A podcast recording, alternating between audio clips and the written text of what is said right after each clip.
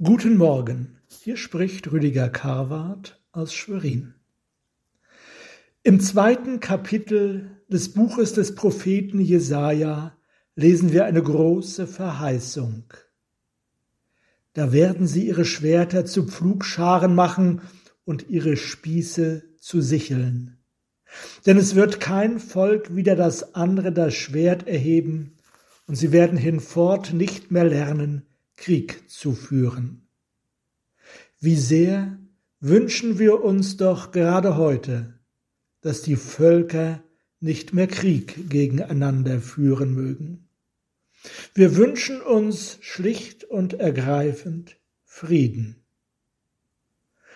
Im Alten Testament wird die Vorstellung von Frieden mit dem Wort Shalom wiedergegeben.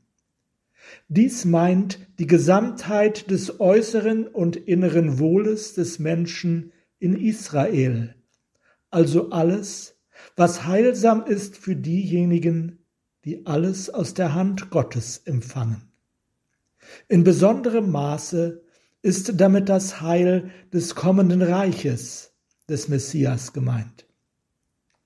Dieser Shalom ist immer Israels Shalom also der besondere Friede des Volkes Gottes.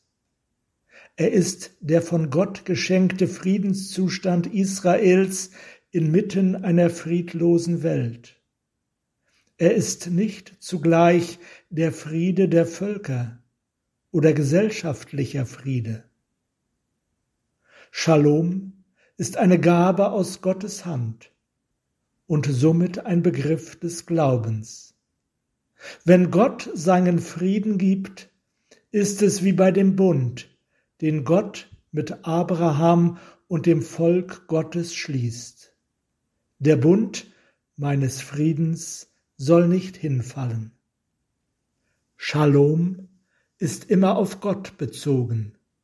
Shalom und Gottes Furcht sind untrennbar miteinander verbunden. Gottes Friede ist eine schon in dieser Welt gegenwärtige Gabe.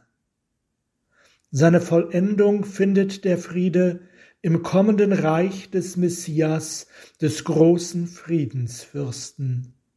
Aber nur Gott bringt den Frieden, nicht Israel, nicht der Mensch.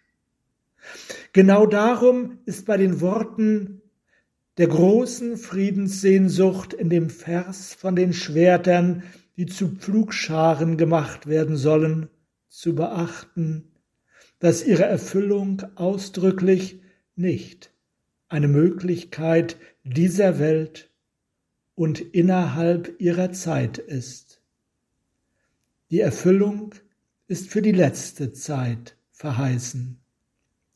Israel versteht dies im Blick auf das kommende Reich des Messias.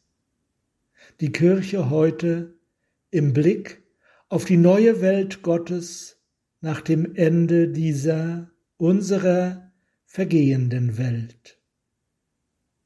Die prophetische Predigt des Alten Testaments wendet sich hart gegen die falschen Friedensapostel.